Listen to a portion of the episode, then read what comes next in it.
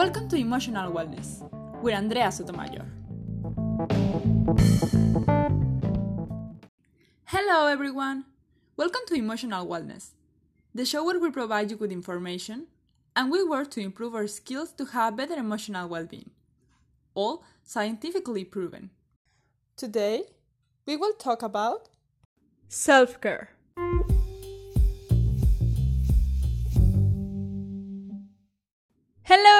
Everyone! Welcome back to Emotional Wellness. As always, I'm really glad to have you here again. And today, I want to talk about a topic that we have listened a lot with other psychologists, doctors, even with people who have nothing to do with health. And this topic is self care. It's a topic that, although we have heard and talk a lot about it, it's complicated because we never or just really talk about what really implies. We always say something like, okay, doing exercise, skincare, going with a psychologist, nutritionist is self care. And it is. Don't get me wrong, it is. But it doesn't finish there. It doesn't end there. We have to do too much more. And it's what I want to talk to you about today, very quickly and deeply. If we write in Google what means take care of someone, like thinking like we can treat ourselves like someone or something external, the first thing that appears is that is to keep a person, a pet, or a thing safe and out of danger. That's why we usually don't take care of ourselves in a proper way. Because we think, okay, if I stay out of danger, I mean, if I don't take too many risks, I am already doing an amazing job, a full job. But it's not enough. Having a real self care means three things. First of all, I'm gonna keep myself safe from dangers. I'm gonna reduce risk. Number two, I'm gonna have a balance in my life. I'm gonna look for the balance in all areas in my life. And number three, I'm gonna plan for the future. I know we cannot see the future. And I know there are thousand things or thousands of situations that we can say, I have no idea and I will have no idea. But what we do in these cases, what we do in these scenarios, is to create goals. And from there, we try to obtain all possible tools and to learn everything as much as possible to reduce risk. We know that we're gonna have to face some risk, to face some dangers, and depending of the situation, gonna be like physical dangers such as I don't know, breaking a hand or being in a situation where there is a robbery, as psychological risk, like someone breaking your heart or being bullied. We cannot avoid any of these things because it's part of life. The only thing that we can do is to reduce the risk. And the way to do it is to fill ourselves with tools, to fill ourselves with techniques that that when we are facing that problem, we're gonna know what to do. We're gonna know how to face it. In a way that we're gonna feel good or we don't gonna at least get stuck in that situation, in those situations.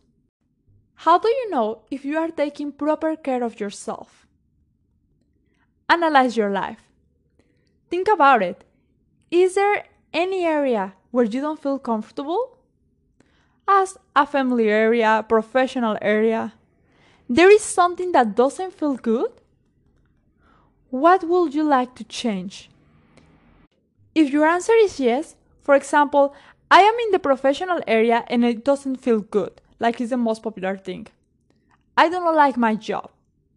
I don't feel comfortable. So, okay, you have already identified where you need to work on your self care. Which area is the one that doesn't help you to be 100% well and that is affecting also your emotional well being? Now analyze what doesn't make you feel good. Since you know it, for example, you know, it doesn't make me feel good, my boss. He treats me badly and I don't like it. So what you can do to change it?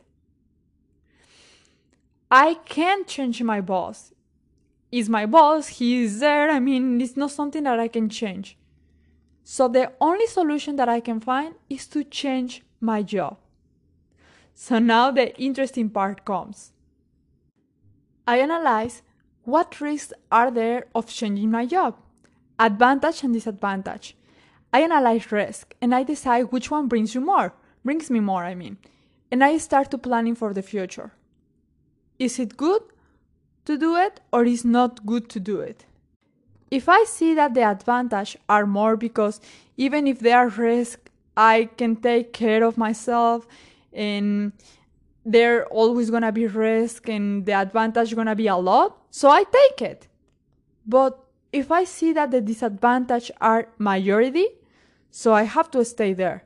And I'm gonna plan for the future. I'm gonna set goals and I'm gonna do everything like I have in my hands to be able to resign to my job or change it.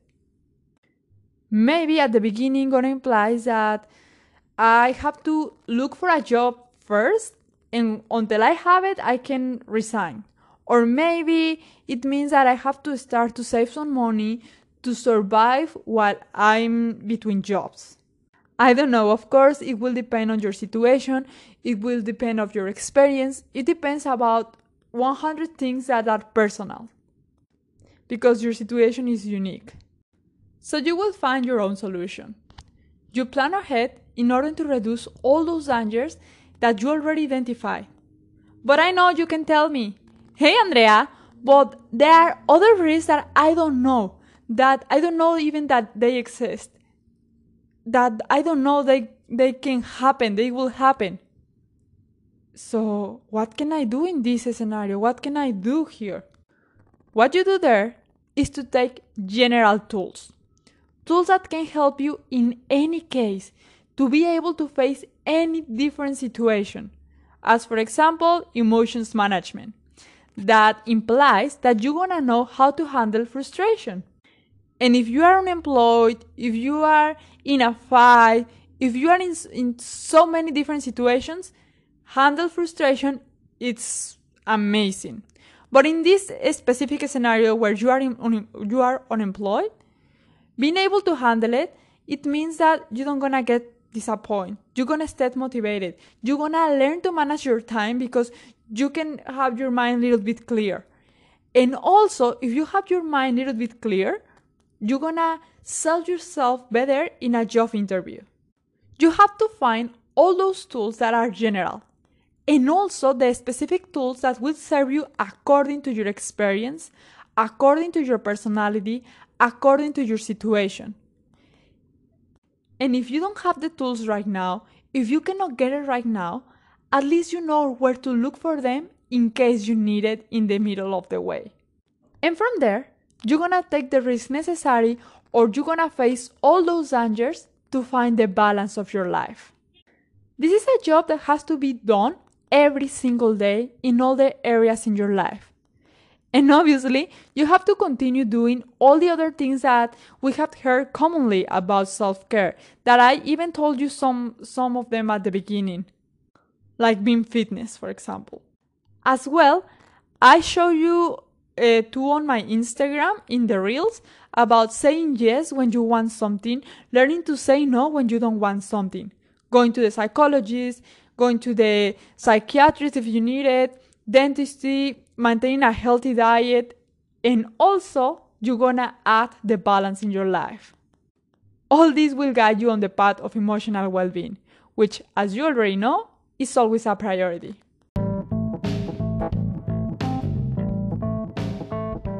If you have any questions, comments, or suggestions, I invite you to send it to us on our Instagram, where you can find us as emotionalwellness.ca.